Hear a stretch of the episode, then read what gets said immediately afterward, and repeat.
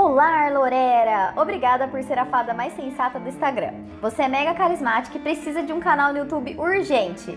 Menina, você não sabe, eu acho que quando você mandou esse e-mail ainda não tinha, mas agora eu tenho um canal no YouTube. Ai meu Deus, segue lá, seu problema é meu problema no YouTube para você ver várias coisas sobre nutrição descomplicada. Você caiu como um anjo na minha vida, porque estou passando por uma situação meio esquisita.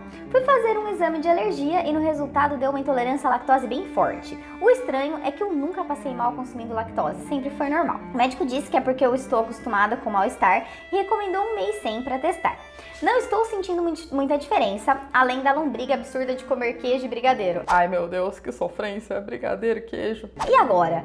Será que os exames estavam errados? Os males que a lactose estavam me fazendo eram invisíveis? Agradeço qualquer ajuda, atenciosamente, xxx. Aí, João, o bagulho é o seguinte: meu problema é seu problema, certo? Lolera, me ajuda, meu! Olá, Brasil. Oh, oh, olá. Ai, eu não sei mais o que fazer. Mix, quero um pedaço de pão.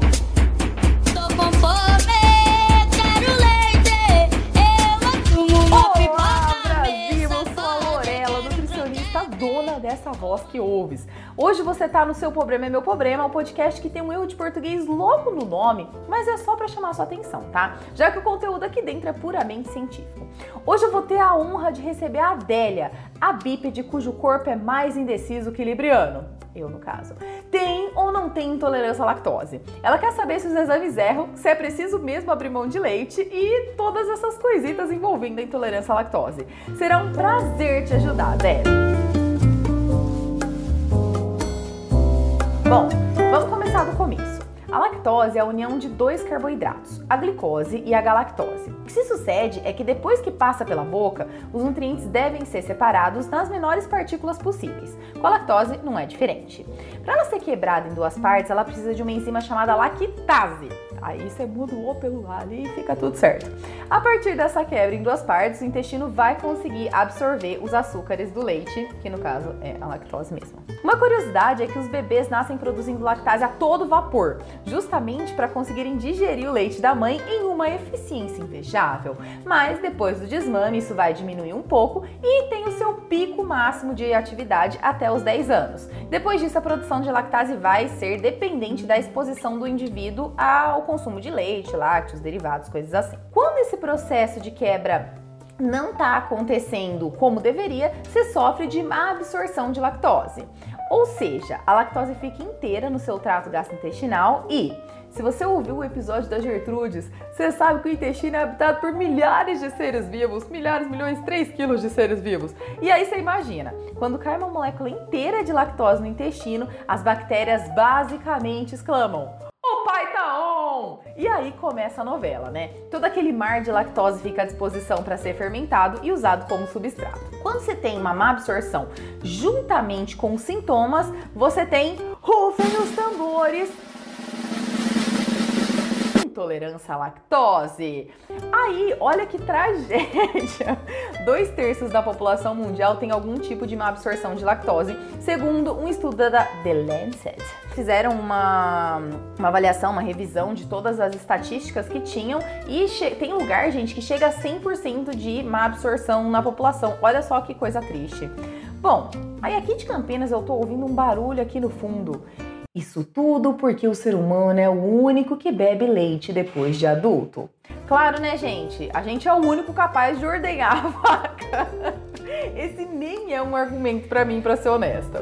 O ser humano é o único mamífero que se limpa com papel higiênico também, e nem por isso eu vou deixar de usar. Hashtag poucas ideias. Quando você quiser botar em prova essa questão de só o ser humano bebe depois de velho, é muito fácil. Você já viu um cachorro tirando leite de vaca? Não. Mas bota leite na vasilha dele pra você ver se ele vai beber ou se ele vai fazer careta. Então pronto, a hipótese já foi refutada. Daqui pra frente eu quero trazer alguns fatos interessantes sobre esse líquido branco magnífico, reverenciado até no Islã, que acredita que no paraíso existem rios de água, leite e mel. Eu quero iniciar parafraseando um coach reflexivo de 1800, William Hort, que disse: Vai de eu, por favor. A vaca é a mãe adotiva da raça humana. Desde os dias da antiga Índia até este tempo, essa criatura amiga e beneficente esteve ao lado do homem, como uma das bases de sustentação das forças da vida humana. Ai, que menino filósofo, não é mesmo? Parando para pensar por esse lado, o xingamento vaca deveria ser utilizado, na verdade, como um enaltecimento. Então, fica a dica aí para os seus xingamentos de trânsito. Se você é quem xinga ou se você é quem recebe xingamento no caso.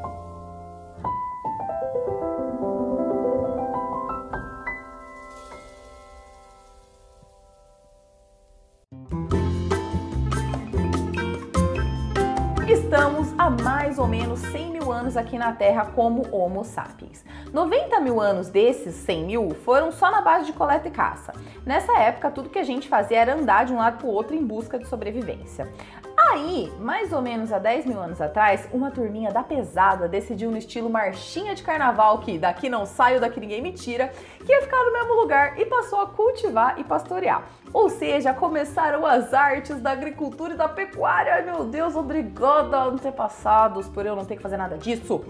Acontece que os primeiros leites eram de ovelha, cabra, dromedário e rena. E eu preciso confessar que eu nunca tinha pensado que tem rena mulher, gente. Valeu, Rudolf Vacilão, que me deixou com essa questão de gênero de renas aí muito estabelecida, mas enfim. E a vaca mesmo só tinha lá na Ásia. E aí, é, existem algumas estimativas de que há mais ou menos 4 mil anos atrás, os primeiros homens entraram em contato com leite através das cabras. E aí, como que a gente sabe disso? Foi notificado pelas pinturas rupestres. E eu preciso confessar uma coisa aqui para vocês que sempre me deixa intrigada. Como será que o primeiro homem pensou em apertar as tetas do bicho para ver se sai alguma coisa de lá? Para mim, é tão misterioso quanto a primeira pessoa que pensou em comer ovo o cara que descobriu que o milho virava pipoca. Durante milhares de anos, o leite era usado em rituais religiosos e só depois de algum tempo que o pessoal começou a dar uma moral para ele como fonte de comida. Só que vai uma curiosidade aí. O povo era tão porco que só dava para beber ali na hora o que saía e por isso o leite nem era moeda de troca para nada. Quem era responsável pelos estudos de pecuária eram os clérigos, que começaram a coletar e transformar o leite em queijo. E aí o mundo ficou colorido. Agora dá para vender, trocar, manter os marinheiros nas grandes navegações e sobreviver. Não era tipo um fundizinho em Campos do Jordão, não. Era sobrevivência da mais pura e maromba estirpe. Nossa, meu, a gente vive numa época muito boa, né? Você tem noção do privilégio que é a gente poder pedir 200 gramas de mussarela na padoca? Olha o tanto de gente que teve que vir antes da gente para descobrir tudo isso. Meu Deus do céu, quando eu penso, eu fico muito grata a toda a galera que veio antes da gente.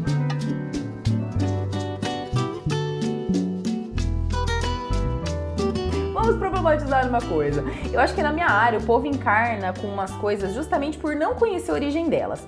Pensa só a cara de um viking te olhando na entrada do navio enquanto você diz: Ah, não leva queijo não porque é inflamatório. Isso me leva a crer que grande parte das escolhas de hoje são fruto da nossa falta de necessidade.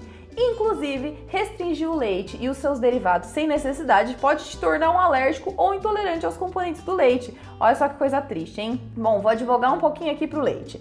Ele é a fonte da maior parte dos nutrientes que existem na natureza. Nutrientes esses que vão te garantir ossos fortes, músculos ativos, imunidade competente e também saciedade, por que não? Um estudo de 2017 que analisou vários estudos sobre o leite ser ou não inflamatório chegou à conclusão de que não existe essa relação entre consumir leite e ficar mais inflamado. A gente falou um pouco sobre as pessoas que não têm nenhuma intolerância, né? Mas aí a gente vai para, para o, o real problema aqui. Aí você me pergunta, mas Lolera, e eu que tenho problemas com lactose? Então, você é parte de um seleto grupo de pessoas que precisam restringir o consumo desse carboidrato em sua forma integral, ou seja, a associação entre galactose e glicose. A intolerância à lactose é uma doença clínica real e ela é bem importante e justamente por depender da quantidade de enzima para a digestão, os sintomas que você apresenta vão depender da quantidade de lactose consumida. Ou seja, se você comeu mais do que seu intestino vai ser capaz de absorver, possivelmente você deve sentir diarreia, flatulência, náusea, distensão abdominal, dor e até dor de cabeça, veja só. A maioria das pessoas com uma absorção de lactose não tem a condição intolerância propriamente dita e grande parte das pessoas que julga ter intolerância não tem problema de absorção de lactose. Confuso, né? Mas é isso aí. Mas aí, tem como a gente saber ou não se a gente tem realmente intolerância? Tem. Aí a gente faz alguns testes, meu pequeno gafanhoto. Existem testes de sangue, de acidez nas fezes, teste de hidrogênio expirado, teste genético e até a própria percepção do paciente, que é uma coisa que eu gosto bastante de usar, embora seja muito sugestionada e pouco não subjetiva. Todos eles, todos esses testes, buscam encontrar evidências de que a lactose não foi bem digerida, sendo por inferências ou observações diretas de metabólitos no resultado final. Daí, você me perguntou sobre o teste, né, Adélia? Primeiramente, a gente precisa entender que poucos exames são vereditos de alguma coisa. Grande parte dos exames tem chance de erro ou até, em alguns casos, de gerar resultados inconclusivos, dependendo da fase da intolerância que você tá ou se está acontecendo um supercrescimento bacteriano no intestino. Um outro ponto de confusão de nomenclatura é a questão de alergia ou intolerância. A alergia diz respeito a uma resposta imunológica, onde o corpo inicia um ataque a um antígeno e pode até levar a pessoa à morte. Já a intolerância é causada por algum problema na digestão ou na metabolização de algum nutriente ou de algum alimento, que embora pode trazer muito desconforto, não traz risco de vida. A estimativa é de que apenas 1% das pessoas do mundo tenham alergias propriamente ditas é, alergias alimentares propriamente ditas. Esse trem de fazer 12 mil testes acaba sendo muito mais uma jogada de marketing do que até uma necessidade. Por exemplo, se você dorme pouco porque você fica no celular e por isso você tem dor de cabeça no dia seguinte, a alergia ao glúten parece um bom diagnóstico. Se você só come fast food e por isso tem diarreia e náusea, a intolerância à banana também vai bem. Mas você entende que o problema não é a comida, não é a banana ou o glúten, mas sim o celular e o fast food? A causa raiz do problema não é aquela que está sendo explanada. Você entende que é um pouco mágico e até tem uma aura um pouco perturbadora achar que a causa está num alimento oculto? É até meio fofo se a gente parar para avaliar. Não tô dizendo que isso aconteça em todos os casos, tá? Pelo contrário. Eu acho que esses testes salvam muitas vidas, muitas vezes. Eu tô dizendo é que esse negócio de ficar caçando alergia em alimento que você nunca nem esboçou uma mínima inclinação a qualquer sintoma é basicamente rasgar dinheiro. Eu já recebi no consultório uma moça que tava assim, ó, em prantos, desesperada, porque descobriu que tinha uma alergia seríssima a uma planta silvestre típica da Austrália. Eu perguntei para ela: você pretende ir para a Austrália? Ela negativou. Eu disse: então por que desesperas? Jovem donzela, entende que algumas informações têm um total de zero relevância na sua vida? E aí isso acontece também com muitos testes desses de intolerância.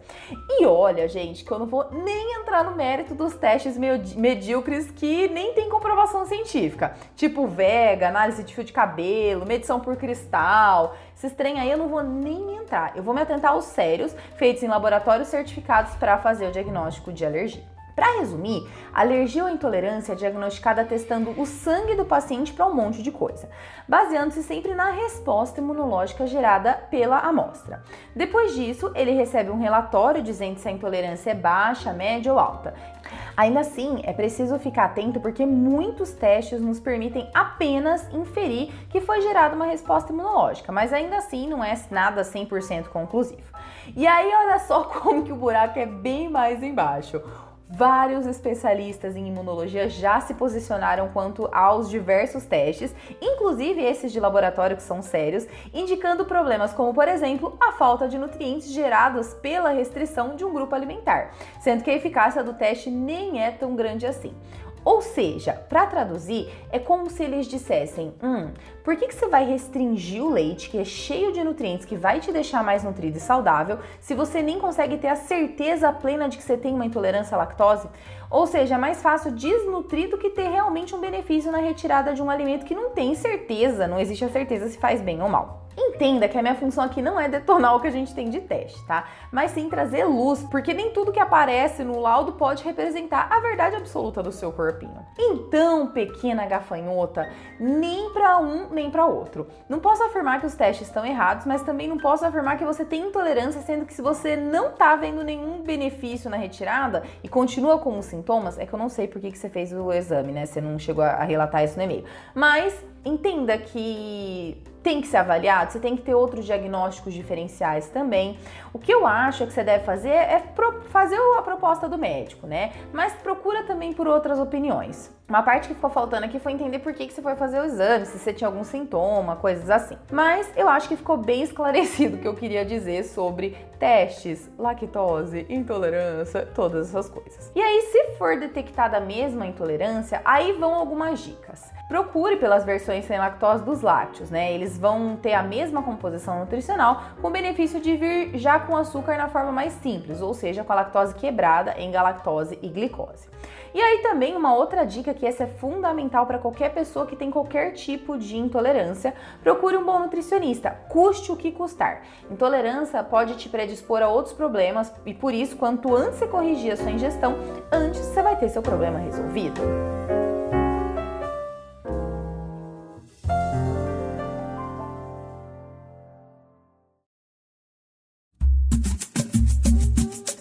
Como são produzidos os produtos sem lactose? Ai, eu adoro essas curiosidades. Na fábrica, o leite recebe uma quantidade de lactase e fica em repouso aguardando a ação da lactase. Essa lactase vai imitar o papel do intestino e vai quebrar o carboidrato já nas duas moléculas estruturais. E essa lactase é feita a partir de uma levedura chamada, não julguem meu latim, Torula cremori, cremoris. Torula cremoris, que não tira nenhuma propriedade nutricional do leite, vai apenas quebrar a lactose. Você é ouvinte árduo aqui do Meu Problema é Seu Problema, já sabe que no final dos episódios a gente tem uma sessão falando um pouco sobre as propostas que surgem de emagrecimento nesse Brasil varonil. A sugestão de hoje é da fada sensata Laura, que não hesitou em me mandar um anúncio sensacional de cirurgia bariátrica por hipnose. Vamos avaliar juntos essa proposta. Para isso, eu trouxe agarrados aos meus dedos o mais puro substrato da ciência, munida de artigos científicos das mais variadas espécies. Antes de tudo, vamos descobrir de onde vem essa balada e para isso eu te convido a se sentar aqui do meu ladinho na Pedra do Saber. E eu peguei esses dados de um artigo da USP, tá? Antes que vocês falem que eu não estou munida de coisas certas, porque eu, não- como eu não sou psicóloga, eu nem sei falar sobre isso, mas vamos falar. Vou pedir uma música escocesa para falar dessa parte, tá? Por gentileza. O nome hipnose foi dado pelo médico escocês James Braid, não sei falar o nome desse jovem, em homenagem ao deus grego Hipnos. E vamos confessar aqui comigo que sempre que a gente pensa em hipnose, a gente pensa em uma pessoa balançando um pêndulo na sua frente e dizendo: Você tá ficando com sono, pequeno gafanhoto. E o desenvolvimento da hipnose começou mesmo no século XVIII, quando o alemão Hans Mesmer, muito obrigada ao meu staff da Alemanha, desculpa essa, essa pronúncia, tá? Foi chamado para resolver uma parada em Viena. Tinha um padre local que curava, curava vários fiéis e o pessoal tava sempre querendo saber qual era o babado. Foi investigado se era uma coisa sobrenatural, fisicismo e hoje a hipnose se encaixa mais nos estudos de neuropsicologia. Naquela época, o Fran, apelidado por mim como Fran, desenvolveu a teoria do magnetismo animal, que me perdoem as pessoas da área, né? Mas pelo que eu entendi, era cura pela imaginação. Quem diria que o John Lennon era um grande hipnoterapeuta dos tempos modernos, nos pedindo Imagine all the people living life in peace. Maravilhoso. Como que funciona esse trem de hipnose então? A base da hipnose é uma sugestão usada principalmente para causar uma influência no hipnotizado. A sugestão pode estar em qualquer área da vida da pessoa, seja ela religiosa, filosófica, científica e aí por diante. Mas não para por aí, pequeno gafanhoto. Para ser hipnotizado, você precisa também estar induzido, né? Ser induzido. A indução pode ser por um relaxamento, por exercícios de respiração, etc. Que deu o pêndulo aqui? Então, era tudo uma mentira. O pêndulo representa um objeto capaz de fazer você ficar focado em uma coisa e desfocado da visão periférica, o que te deixa mais suscetível a responder coisas durante a sessão. Veja só que coisa maluca. Um outro fator para dar certo é que a pessoa que vai ser hipnotizada precisa estar, vamos dizer assim, com o pezinho na crença de que algo vai poder mudar ali, né? Um dos grandes difusores da hipnose foi nada mais, nada menos do que o Freud. Na época, o campo era estudado e muito colocado em xeque porque o povo começava a criar história e acreditar que aquilo lá era real. Por exemplo, Possivelmente, vou falar de mim, mas eu já vi várias pessoas relatando.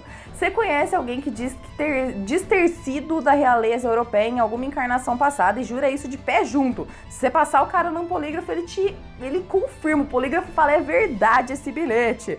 E ele fala, né? Saí de uma sessão de regressão e isso me foi mostrado, me foi revelado, a minha memória foi expandida naquela sessão e eu consegui ver que eu era de uma realeza. Acontece que isso não é uma questão de expansão de memória, mas sim do famoso poder da imaginação. Como diria a boneca Barbie, seja quem você quiser, Barbie Girl. É, sabe essa Barbie aí, psicóloga. Aí, por curiosidade, eu fui ver se a hipnose é uma prática regulamentada. E sim, a resolução do CFP, que é o Conselho Federal de Psicologia número 13 de 2000, que dispõe que o psicólogo poderá recorrer à hipnose dentro do seu campo de atuação, desde que possa comprovar capacitação adequada, de acordo com o disposto na linha A do artigo 1 do Código de Ética Profissional do Psicólogo. Ou seja, aí também não é a balada do Walter, né? Vem aqui que eu vou te hipnotizar, rapazinho. Precisa saber o que você vai fazer com essas informações depois, né? Introdução dada, vamos aos fatos. Tava rolando no Instagram um anúncio que nos convida para participar de um programa de emagrecimento onde você tem o direito a uma cirurgia bariátrica por hipnose e a manutenção disso. E o que, que tem de errado nisso? Eu fui atrás das evidências científicas acerca disso e vou deixar o dói de todas aqui embaixo na descrição desse episódio, hein? Que aqui a gente fala e mostra também o negócio da onde a gente se baseia. Dos poucos estudos que eu encontrei, grande parte deles vem dos anos 70, né? Mais ou menos 1900, 1975 que é bem velho cientificamente falando. O mais recente e melhor elaborado usava grupos né, de controle placebo com 60 pessoas em cada um. Então era assim, mais ou menos, era, era bem bonitinho assim. Ele mostrou que, qual foi a conclusão desse estudo? A alta hipnose não foi associada a uma maior perda de peso quando adicionada às recomendações de estilo de vida. Aí, esse estudo encontrou uma melhora em alguns marcadores de saciedade e também de estilo de vida. Aí, segura esse forninho que agora vem o duplo twist carpado do gato. Todos os pacientes recebiam uma dieta de 1.500 calorias. Ah, uma coisa importante, isso eu tô avaliando agora a metodologia do estudo, tá? Que é uma coisa que você, pequeno gafanhoto, tem que também fazer na hora de saber interpretar o resultado final. Bom, como estava dizendo, todos os pacientes recebiam uma dieta de 1.500 calorias e a média de peso inicial dos participantes era de 110 quilos. Então, jogando numa equação preditiva simples, eles precisavam de mais ou menos 3.300 calorias só para se manterem vivos. Ou seja, quando eles recebem uma dieta com metade da necessidade, possivelmente eles têm que rebolar para conseguir comer coisas que dessem mais saciedade, como por exemplo, proteínas, gorduras e muitos vegetais em um volume menor de comida, ou seja, eles tinham que ter menos calorias em mais volume de comida para manter a saciedade ali. Obviamente que passando de um estilo de vida cheio de coisa muito calórica para um estilo de vida com coisas mais naturais, vai ter uma normalização da resposta à saciedade e também das substâncias que fazem com que você se sinta melhor, conhecidas também como vitaminas e minerais. Mas olha só esse povo safadinho. Ah, meu Deus, que coisa louca. Além de mostrar que não funciona, o pouco que funciona ainda é muito questionável, até no que foi concluído como positivo, né? Né? Só para relembrar, nesse estudo não teve nenhuma mudança entre fazer ou não a hipnose. Bom, pode passar o slide aí, Robson. Achei uma revisão sistemática de 2005. Para você que não está muito familiarizado com esses termos, uma revisão sistemática é um estudo que pega vários outros estudos de forma sistemática, por isso o nome, veja bem, e faz um compilado. Esse estudo foi publicado na Nature, que é uma revista bem ranqueada no mundo acadêmico. Ele comparou pacientes passando por psicoterapia e hipnose e pacientes passando só por psicoterapia e concluiu que o primeiro grupo teve uma melhora pequena na perda de peso. Aí a gente tem alguns pontos aqui. Vem analisar aqui comigo, pequeno gafanhoto. Quanto é pequeno? Eis que, meu tretas que sou, resolvi até os artigos incluídos nessa revisão. Ah, antes, um, um adendo importante. Existe um trem que é realmente relevante quando a gente vai levar as pesquisas até a porta da sua casa, afegão médio que me ouve aqui. Esse trem é o tamanho do efeito. Esse bebezinho determina em que grau o que foi apresentado na pesquisa se aplica ou está presente na população. Ou seja, eles maximizam os números obtidos em uma amostra para a população inteira, que no caso, assim, as árvores somos nós. Quanto maior for o tamanho do efeito, maior é a manifestação do fenômeno estudado na população. Espero que você tenha entendido, espero ter sido clara. Vamos lá. Essa, esse- essa revisão sistemática que eu estava falando para vocês incluiu dois estudos. O estudo 1 tinha um efeito considerado pequeno e o estudo 2 não tinha nenhuma diferença estatística. Então, ai meu Deus, como tá difícil defender esse lado. Ou seja, baseado apenas em um artigo, é impossível dizer que a hipnose é superior em algum aspecto, né? Principalmente quando você está comparando com a psicoterapia, que é uma coisa que vai realmente mudar muitas coisas da sua vida. Não que a hipnose não faça, tá? Mas eu quero dizer que os tanto faz o que você vai fazer. Agora a gente vai voltar lá pro anúncio. Nessa proposta de cirurgia bariátrica por hipnose, tem algo de errado que não tá certo. Que o poder da mente existe, a gente já sabe, né? E aí é só a gente assistir X-Men que você vai ver o professor X em ação. Brincadeira, isso aí não foi nada científico. Na vida real, a gente chama o poder da mente de placebo, que é aquilo que a gente acredita que induz e sente, né? A gente induz um sentimento, induz uma sensação. A isso é dado o nome de placebo. Se você fez uma bariátrica mental que funcionou, que bom! As pesquisas de hoje mostram que você pode ter sofrido o que chamamos de rufem os tambores, efeito placebo. tá ruim? Não sei se tá ruim, né, gente? Se tem efeito, fazer o quê? Efeito placebo ou não placebo, enfim. Bom, gente, é isso. Cuidado onde você vai enfiar seu dinheiro. E caso ele esteja sobrando, bora doar pra alguma causa social. Minha intenção aqui não é queimar as pessoas que estão fazendo isso, mas sim tirar você do elenco pra fazer papel de trouxa nessa né? Espero que esse conteúdo tenha sido muito útil pra você e que você compartilhe ele com todo mundo que vem com essas ideias assim um pouco duvidosas, não é mesmo? Bom, me mandem esse tipo de conteúdo lá no Instagram ou nos e-mails que a gente usa também pra receber o- os questionamentos do podcast Mente na Mesa, pra gente também fazer essa análise cabulosa aí pra vocês. Eu tenho alguns, preciso confessar que eu já recebi alguns assim bem tenebrosos, mas estamos aí justamente para trazer o que é a tábua da, da ciência aqui pra ajudar vocês.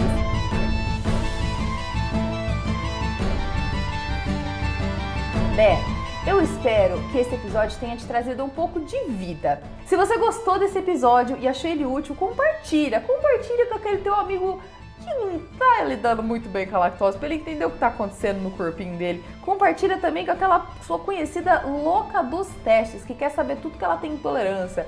E vamos contribuir para um mundo um pouco mais racional, não é mesmo? Se você gostou desse episódio, compartilha, manda pra quem você acha que pode gostar e se beneficiar desse conteúdo malabiloso. E se você tem um problema e quer que eu resolva, faça o favor de mandá-lo para o e-mail nutri@lorelabarbie.com.br. Só lembrando que o Lorela tem dois L's no final, hein? Até a próxima terça e fiquem aí muito bem com seus queijos e brigadeiros e leite coisas